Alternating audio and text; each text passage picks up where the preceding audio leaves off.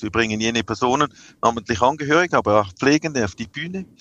Es gibt nicht selten auch an Alzheimer erkrankte Menschen oder an einer anderen Form von Demenz erkrankte Menschen, die auf die Bühne kommen und dann erzählen, wie das ist. Und ja, das ist, sind dann die Momente, die auch heute noch äh, Gänsehaut auslösen und ähm, sehr berühren.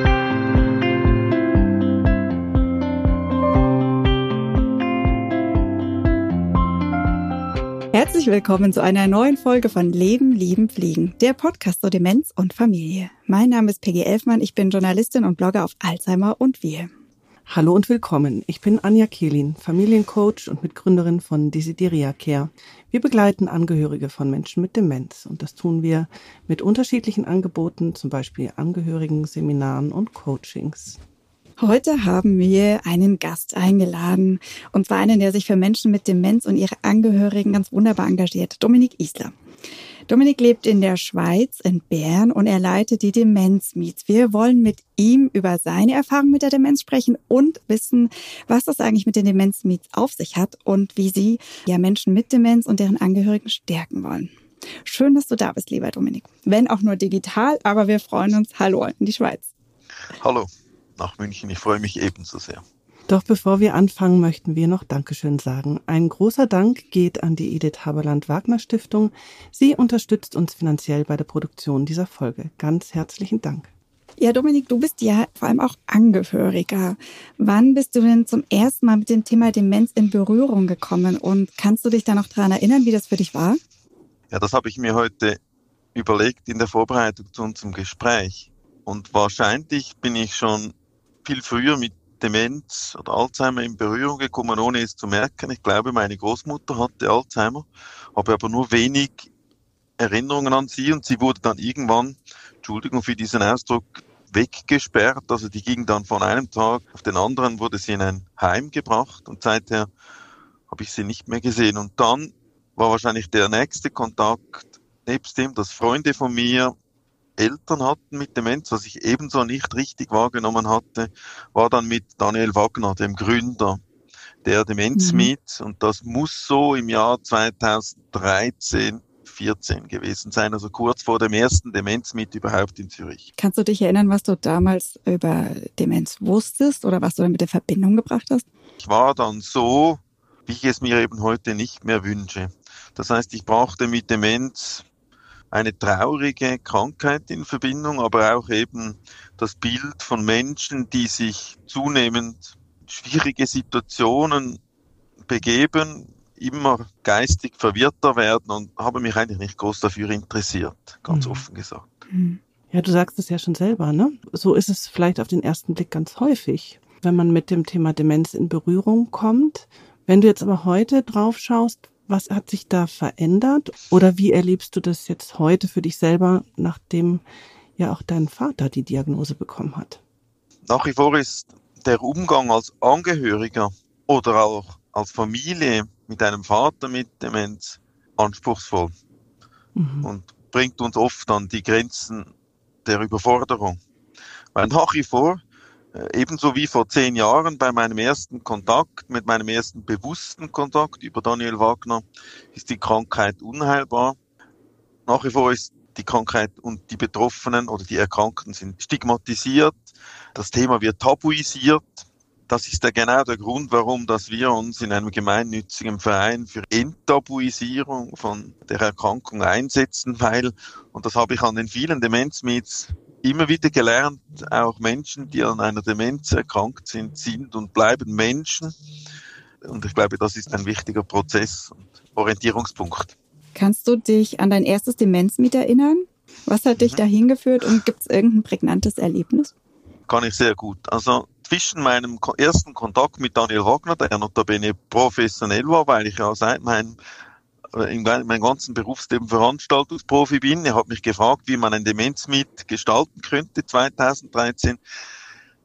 Und zwischen meinem ersten Besuch an einem Demenzmeet, da liegt die Diagnose meines Vaters her, ich ging plötzlich ganz anders an, an dieses Demenzmeet, nämlich als betroffener Angehöriger. Und ich habe in meinem Leben schon hunderte von Veranstaltungen besucht, als Organisator oder auch als Teilnehmer und selten oder nie ist mir eine Veranstaltung derart nahe gegangen. Ich musste in der Mittagspause gehen, weil es einfach zu viel war, mhm. weil selten eine Veranstaltung derart geholfen hat, aber auch derart berührt hat. Also ich erinnere mich an mein erstes Demenzmeet als ein enorm bereicherndes, intensives Erlebnis.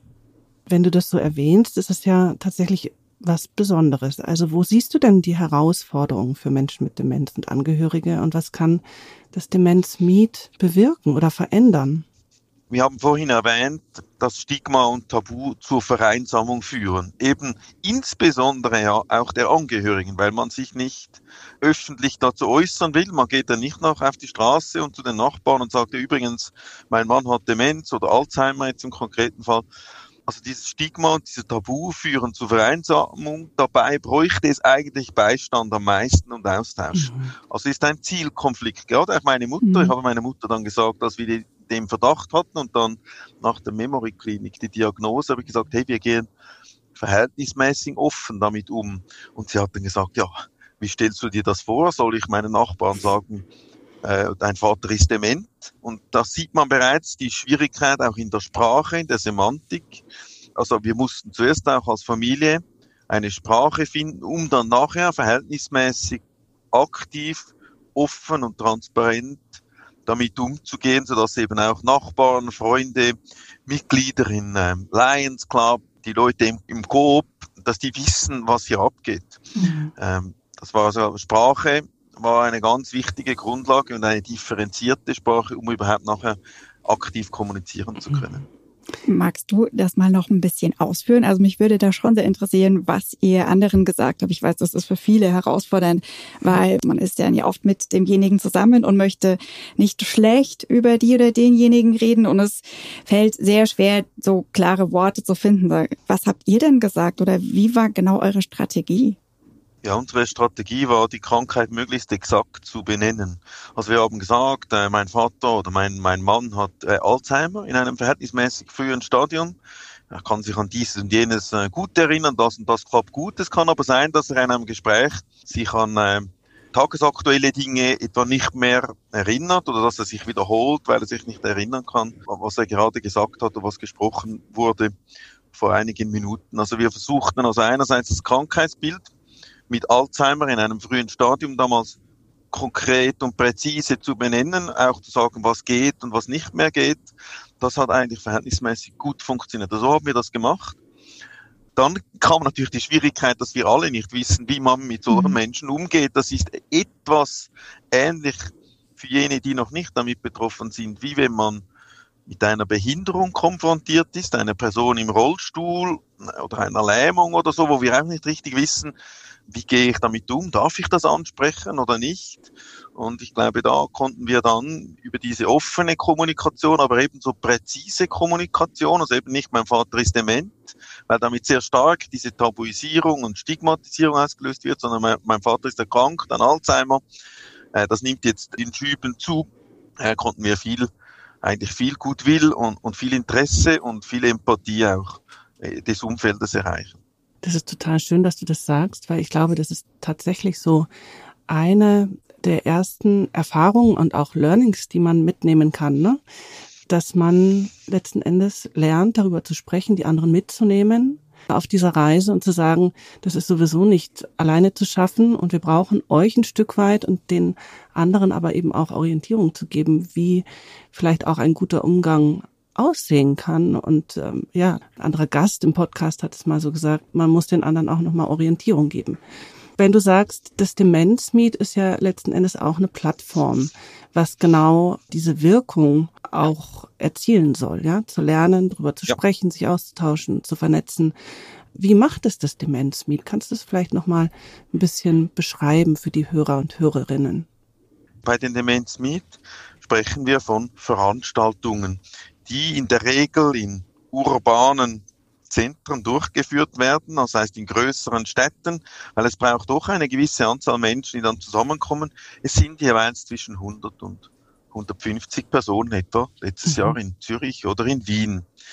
Dann geht es darum, eben nicht eine wissenschaftliche Fachkonferenz zu machen, sondern es geht darum, Schicksale und Menschen auf die Bühne zu bringen, sie klug und umsichtig moderierend zu berühren und zu begleiten und sie von ihren Schicksalen erzählen zu lassen.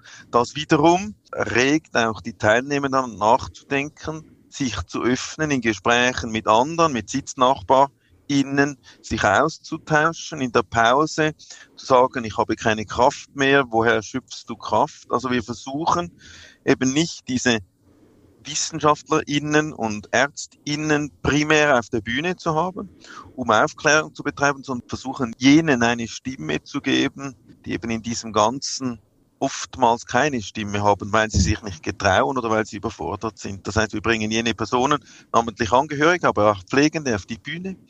Es gibt nicht selten auch an Alzheimer erkrankte Menschen oder an einer anderen Form von Demenz erkrankte Menschen, die auf die Bühne kommen und dann erzählen, wie das ist. Und ja, das ist, sind dann die Momente, die auch heute noch äh, Gänsehaut auslösen und ähm, sehr berühren. Ich war ja schon auf zwei Demenz-Meets und ich kann mich da sehr gut dran erinnern, dass gerade diese Berichte von Menschen mit einer Demenzerkrankung, dass das wahnsinnig wertvolle Einblicke sind, ja, letztlich sind das ja die Experten für die Erkrankung, die wissen, wie sich's wirklich damit lebt. Also quasi so eine Innensicht vermitteln und nicht nur diese Außensicht, die eigentlich alle anderen ja sonst haben. Deswegen fand ich das immer sehr wertvoll und ich freue mich da auch in München drauf.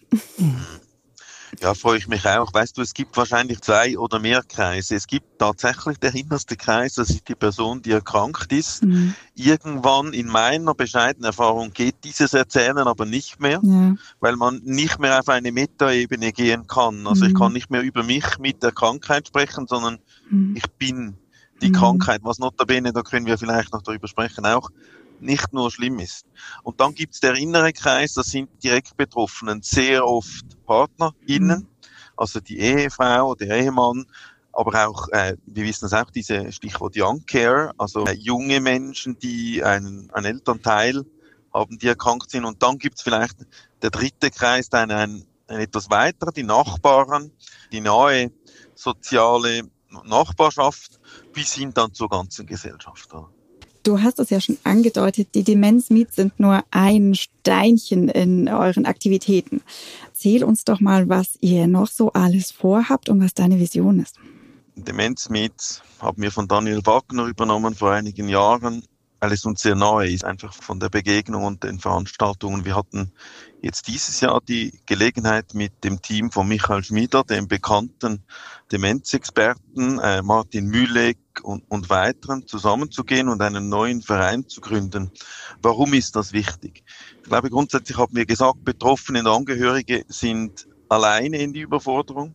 Wir glauben auch oder haben selbst die Erfahrung gemacht, dass bestehende Angebote nur einen bedingten Zugang, einen eher formalisierten Zugang bieten, dass aber die Möglichkeit für Austausch, Information und Bewältigung mehrheitlich fehlen. Und genau das braucht man eigentlich. Das hat auch, wenn ich mich richtig erinnere, der World Alzheimer Report vor einigen Jahren geschrieben, dass in Notsituationen es eben Anlaufstellen braucht, die einen sogenannten Safe Space bieten. Mhm. Und wir möchten also heute eine zeitgemäße Plattform bieten, oder wir werden das tun, wir gehen ja live am 1. Mai, die sich eben an diesen realen Bedürfnissen ausrichtet und auf Augenhöhe kommuniziert, also die integriert, vernetzt und informiert, und zwar online, tendenziell anonym, aber eben auch physisch mit den Demenz mit. Und so entsteht aus vier Angeboten, die ich gerne kurz erläutere, mhm, eigentlich ja. eine Heimat für Menschen, die von Demenz betroffen sind. Also Heimat für jene, die Angehörige sind von Demenzerkrankten, aber auch vielleicht für Demenzerkrankte äh, am Anfang der Krankheit. Die vier Elemente sind eigentlich eine Annäherung an die Thematik. Man kann sich grundsätzlich einmal, wenn man den Verdacht hat, etwa, dass ein Angehöriger oder eine Angehörige äh, an Demenz erkrankt ist, auf dem Demenz-Wiki äh, informieren und einmal schauen, was genau ist Demenz, äh, was unterscheidet die Demenz beispielsweise von einer Depression. Man findet relevante Informationen und weiterführende Links zum Thema Demenz in kompakter und verständlicher Form. Das ist das Demenz-Wiki. Dann haben wir das Demenz-Journal. Das ist eine Art, heute alzheimer.ch, das ist eine Art sauber, redaktionell aufbereitete Zeitschrift mit Geschichten über Demenz, über Betroffene und ihre Umwelt, die ebenso berührend wie inspirierend sind und manchmal auch humorvoll, weil das braucht es ja auch. Humor ist noch ein gutes Stichwort für die Demenz mit. Wir haben ja den Claim ähm, leichte Stunden zu einem schweren Thema. Also die Demenz mit sollen eben persönliche Begegnungen sein zwischen Betroffenen, Experten und Mutmachern innen in urbanen Zentren. Das vierte Element dann noch ist das Demenzforum, wie wir es nennen. Das sind unsere vielfältigen äh, Facebook-Gruppen, die eben einen Erfahrungsaustausch mit Betroffenen ermöglichen. Hört sich nach einer runden Sache an und für mich nochmal, ihr kommt ja aus der Schweiz, ihr sprecht sicherlich auch ein Publikum in Deutschland an. Das ist ja der Vorteil an den Online-Medien, sage ich jetzt mal, dass es quasi auch grenzübergreifend ist. Ja, auf jeden Fall und unbedingt mein Wunsch und damit stresse ich auch mein Team jeweils ein wenig, ist, dass wir wie Pilze im ganzen deutschsprachigen Raum, ja. aber am Schluss eigentlich auf der ganzen Welt und darum heißt es ja neu auch demenz.world. Notabene ist das auch die Webseite www.demenz.world, dass wir auf der ganzen Welt eben Zugang haben zu online, aber eben auch physischen Demenz mit. Im Moment, aber ganz offen gesagt, sind wir erst in Deutschland, äh, wir sind in der Schweiz und wir sind in Österreich auch aus Gründen der Kosten für die Übersetzung und so weiter und so fort. Und an der Stelle möchte ich einfach sagen, wir freuen uns extrem von Desideria Care, dass wir quasi der erste Gastgeber jetzt hier in Deutschland sein dürfen für das Demenzmeet in München. Also die Shownotes, da verlinken wir auch nochmal alle Hinweise. Das ist einfach schön, dass wir Teil dieser Bewegung sind. Ich finde den Gedanken ganz großartig, den ihr da habt. Und insofern ist das wirklich etwas, worauf ich mich sehr freue, wenn das im Mai hier in München stattfindet. Ja, wir uns auch. Mhm. ja. Und vielleicht noch so als Hinweis, das Demenz-Wiki ist schon online. Also da gibt es dann auch die Links in den Shownotes. Da kann man auch jetzt schon wahnsinnig viele wertvolle Informationen finden. Genau, und alzheimer.ch mhm. ist heute so auch schon online. Genau. Das werden wir dann alles nach demenz.world migrieren, wie man so schön sagt. Vielleicht noch so eine ganz persönliche Frage. Also wenn du nochmal so zurückschaust, du hast ja gesagt, als du quasi das erste Mal mit dem Thema Demenz in Berührung gekommen bist, da war das irgendwie sehr anders, als du da heute drauf schaust. Also was würdest du deinem früheren Ich wünschen? Also würdest du da irgendwas anders machen oder sagen, es wäre gut, wenn alle irgendwie so eine Haltung oder einen Blick auf das Thema bekommen? Grundsätzlich wünschte ich mir und meinem früheren Ich, etwas mehr Neugier und Demut, um sich eben auch für Themen zu interessieren und Schicksale, die vielleicht im Moment noch nicht zuvorderst in meinem Leben stehen. Aber ich denke, man kann nur lernen und man kann nur andere unterstützen, so. Also das schien mir wichtig. Also eine Haltung der Demut, der Empathie und des neugierigen Interesses um eben solche Schicksale von Angehörigen, aber eben auch von Betroffenen besser kennenzulernen. Und dann, und das ist wie immer so, ich glaube, Paracelsus hat doch einmal so ein Gedicht geschrieben und er sagt darin, je mehr Erkenntnis einem Ding innewohnt, desto größer ist die Liebe. Und ich glaube, in diesen vergangenen sagen wir jetzt zehn Jahren der Auseinandersetzung mit dem Thema, zuerst einer professionellen mit Daniel Wagner als Eventorganisator und Berater von Daniel in den Demenz mit und heute als Angehörig, glaube ich, habe ich schon gemerkt, wie auch vielfältig, wie schlimm, aber auch wie schön das Thema sein kann.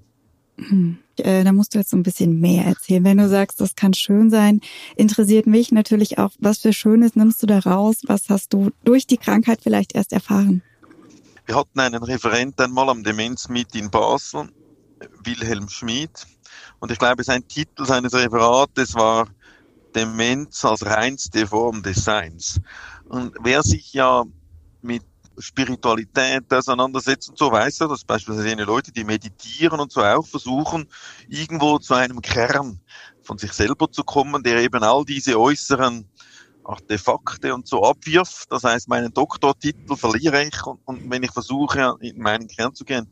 Und ich fand es spannend, einerseits zu überlegen, inwiefern halt dieser Weg eines Demenzbetroffenen, und das mag jetzt also bin zurückhaltend, das zu sagen, aber ich fand es zumindest spannend zu überlegen, inwiefern so ein Weg auch mit dem Weg einer Person, die an Demenz erkrankt ist, bis zu einem gewissen Grad Parallelen hat, um es so zu sagen.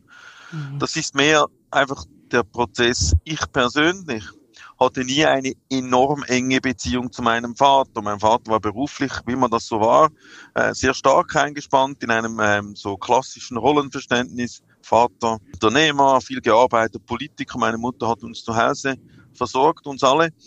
Und habe erst jetzt in seiner Demenz eigentlich eine neue, herzliche und eben lustige Beziehung zu meinem Vater aufgebaut. Also das ist das Schöne an dieser Krankheit, weil er ja diese diese äußeren Schichten, diese mhm. Panzer, die er mhm. um sich hatte, des Unternehmers, des Politikers, des hm, des H, ablegen muss, leider Gottes. Aber das Schöne daran ist, dass wir natürlich ihm jetzt ganz anders begegnen können, phasenweise auch physischer begegnen können, weil heute der Austausch nicht mehr im selben Maße möglich ist, intellektuell und, und über das Gespräch aber es sind dann vielleicht Umarmungen auch, die äh, wir das Gefühl haben, gehen viel tiefer als früher.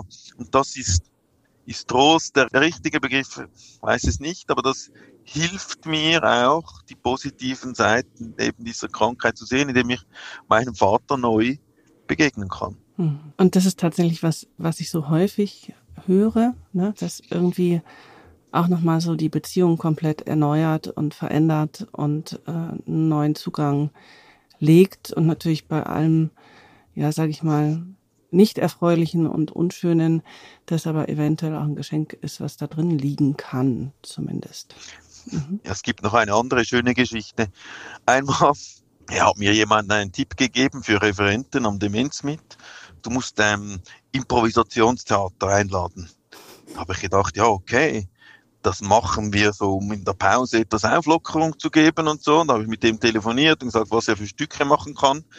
Da hat er gesagt, Sie haben es nicht begriffen, Herr Isler. Es geht eben genau darum, dass wir mit Demenzerkrankten Improvisationstheater spielen jeden Tag. Und dann ist mir das wie Schuppen von den Augen gefallen, weil man sagt dann oft, wenn mein Vater das Datum nicht mehr weiß oder ein Betroffener nicht mehr weiß, was gestern war, sagt man, ja, aber dann streng dich an. Oder wenn er mhm. erzählt, äh, mein Vater erzählt oft auch, er baut noch und so als Architekt. Und da mitzuspielen, dieses Lebenstheater mitzuspielen, das hat mir und das hat auch uns allen als Familie sehr geholfen, weil wir dann mit einer viel größeren Leichtigkeit uns diesen schweren Themen annähern konnten und eben vielleicht auch mal untereinander lachen konnten und sagen, also letztens hat mein Vater Geburtstag, 82, und er hat dann gesagt, für mich ist alles eine Überraschung hier. Also das Fest, das Fest war eine Überraschung, der Geburtstag war eine Überraschung, die Pizza war eine Überraschung. Er weiß nicht mehr genau, hat er Himbeer oder Vanille lieber und so, ist alles eine Überraschung. Und da in dieser Überraschung mitzuspielen und zu lachen und auch als Familie dann zu sein. Ich glaube, das ist bei aller Hoffnungslosigkeit und bei aller Verzweiflung äh, zu diesem Thema ein Lichtblick. Ich finde das irgendwie ein sehr schöner Vergleich mit diesem Improvisationstheater, weil es tatsächlich ein wenig von der Schwere nimmt und von der Absolutheit, mit der wir sonst Dinge angehen und wie Dinge sein müssen. Aber vielleicht einfach zu wissen, es muss nicht so sein, sondern wir sind da flexibel und variabel. Es mhm. ist ja auch, habe ich auch gelernt, ein Bild, das mir sehr viel hilft und ich werde oft auch um Rat gefragt von Menschen, die betroffen sind, jetzt je länger, je mehr. Aber ein Bild ist jenes des Büchergestells oder du beginnst als Kind deine Erinnerungen einzuordnen, mhm. das erste Mal. Fahrrad fahren, du lernst Piano spielen, ti, ti, ti. Und ganz oben beim Büchergestell äh, werde ich jetzt die Erinnerung an diesen Podcast einordnen und mhm. die Demenz hat mir jemand gesagt, rüttelt an diesem Büchergestell und es fliegen die obersten Bücher zuerst raus. Mhm. Das heißt, was eben war. Wohingegen wir waren letztens mit meinem Vater in einem, in einer Tagesstätte gewissermaßen und da kam eine Pflegerin mit einem Namen und hat gesagt, kennen Sie X oder Y, was ein früherer Arbeitskollege von ihm war. Also mhm. plötzlich dann gibt es wieder diese, mhm. diese, diese Verknüpfung im Hirn zu eben diesen älteren Strukturen. Das einerseits. Und das zweite ist eben, dass wir zurückgehen. Es gibt ja diese Parabel wieder zum Kind und mhm. eben zu diesen ersten Erfahrungen noch. Und das ist irgendwie auch noch ein schönes Bild, weil das wünschen wir alle. Irgendwie Picasso hat doch gesagt, eben man sollte immer wieder ein Kind werden, auch in der Kunst neugierig sein, äh, ausgetretene Pfade verlassen und ja, dieses Kindwerden hat viele, viele Parallelen, finde ich, mit dem Weg eines an Demenz erkrankten Menschen. So, und jetzt höre ich das alles so und diese Bilder und Geschichten und ich glaube, genau deswegen braucht es auch das Demenz-Meet, weil hier quasi abseits von äh, Medizin und Pflege professioneller Pflege, die ja stark auch das Thema dominieren, genau diese Geschichten braucht es, um letzten Endes ja auch anderen Betroffenen und Angehörigen ja Analogien zu geben, mit denen man dann quasi durch diesen Lebensabschnitt durchkommt weil das gibt Hoffnung und Mut. Ja? Also mit, mit diesen Bildern kann man irgendwie arbeiten und die bleiben irgendwie hängen und da geht es dann nicht nur um Pflegegrad und richtige Medikation. Und das finde ich einfach großartig. Wobei, wenn du mir erlaubst, dann ja, ja, eine Bemerkung noch. Sehr viele Menschen im Publikum auch an einem Demenz mit, in der Regel sind auch Pflegende. Ja. Und ich glaube, es ist, also nebst dem, was ich bis dato gesagt habe, es ist auch enorm wichtig, dass wir in einen Dialog treten zwischen Pflegenden, Angehörigen und Erkrankten, mhm. weil das ist ja mega schwierig, weil zumindest in der Schweiz sind die Leute stark unter Zeitdruck. Also die Zeit bleibt ja gar nicht für mhm. den Austausch. Und ich glaube, dieser Austausch zwischen Menschen, die eben nicht aus derselben Umgebung kommen, ist auch am Demenz mit so wertvoll, weil man dort eben Verständnis füreinander gewinnen kann. Das mhm. ist also ein zweiter enormer Mehrwert der Demenz mit. Ja, das stimmt. Das ist ein Raum, der sich quasi für alle öffnet und ja auch ja, ich meine, die Menschen kommen ja dahin, um voneinander zu lernen und miteinander zu lernen. Und das, das spürt man da, finde ich. Ja, ganz ähm, genau. Ich habe noch eine Frage an dich. Und zwar ist es ja, um tatsächlich was zu verändern oder bewirken, um die Gesellschaften, egal ob es jetzt Schweiz oder Deutschland oder Österreich ist, demenzfreundlicher zu machen, muss man ja ganz viele Menschen eigentlich mitnehmen. Und wie kann das denn gelingen? Also was, ich frage mich mal, was kann eigentlich jeder Einzelne auch tun, um andere Menschen aufzuklären, dieses Tabu zu beseitigen? Was kann jeder machen, um dieses Ziel zu erreichen?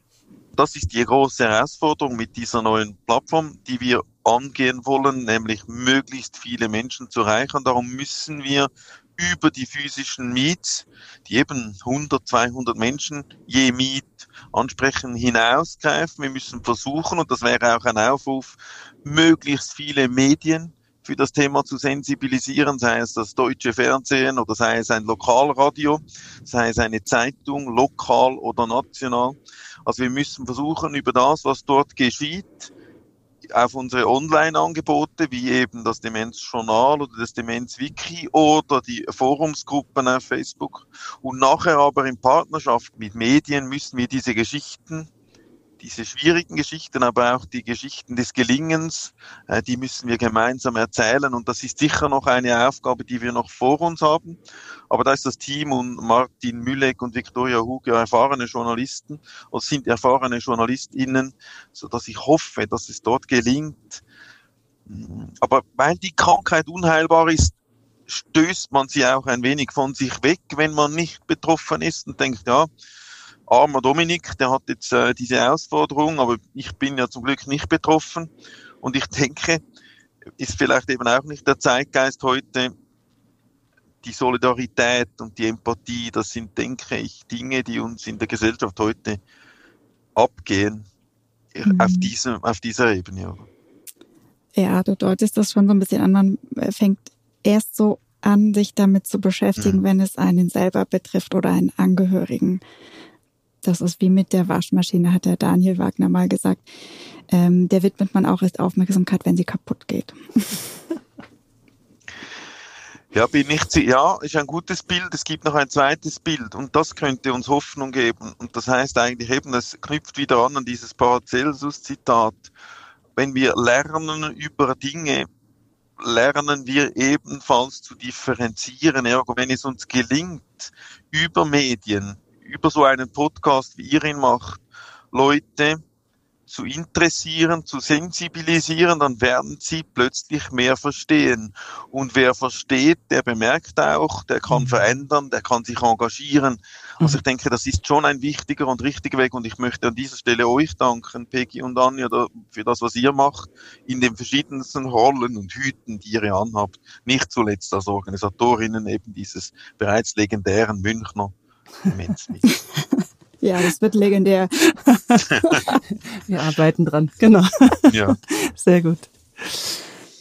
Gut, ich glaube, das ist doch jetzt ein äh, schöner Schlusspunkt für unser Gespräch. Tausend Dank, dass du mit uns ins Gespräch gegangen bist. Sehr bereichernd und äh, lässt die Vorfreude nochmal aufblühen und äh, gleichzeitig einfach auch großartig, was ihr da in die Welt tragt und tragen wollt. Ich denke, das ist ein Schulterschluss. Da braucht es äh, viele Menschen und auch Organisationen, die gemeinsam an diesem Ziel arbeiten, weil das ist einfach eine große Aufgabe, die da vor uns liegt. Und ähm, insofern finde ich schön, dass wir da gemeinsam ein paar Schritte gehen. Mhm. Vielen Dank. Ja, abschließend vielleicht noch mal ein paar Infos zum Demenz mit München. Das legendäre Format äh, findet am 13. Mai statt. Anja und ich werden das Demenz mit moderieren und es gibt ziemlich viele Programmpunkte. Es stehen Menschen mit Demenz und Angehörige auf der Bühne und es gibt auch jede Menge Beratungsmöglichkeiten, vor allem von Desideria Care, der Alzheimer Gesellschaft München und dem Verein Wohlbedacht. Weitere Infos und den Link zu den Tickets findet ihr in den Show Notes. Und dann wird es auch in diesem Jahr noch weitere Demenz-Meets geben, und zwar im Juni in Wien und Basel, im August in Zürich und im September in Luzern und St. Gallen. Den Link dazu findet ihr auch in den Show Notes. Das war Leben, Lieben, Pflegen, der Podcast zu Demenz und Familie. Vielen Dank an unsere Unterstützung bei der Technik, an Valentin Ramm. Empfehlt unseren Podcast gerne weiter. Weitere Folgen und Informationen zum Podcast findet ihr auf www.lebenliebenpflegen.de. Vielen Dank, Dominik, dass du dabei warst. Es war uns eine große Ehre und ähm, wir sehen uns dann am Demenzmeet. Genau. Bis dahin. Tausend Dank. Tschüss. Ganz herzlichen Dank. Alles Liebe, alles Gute. Ciao.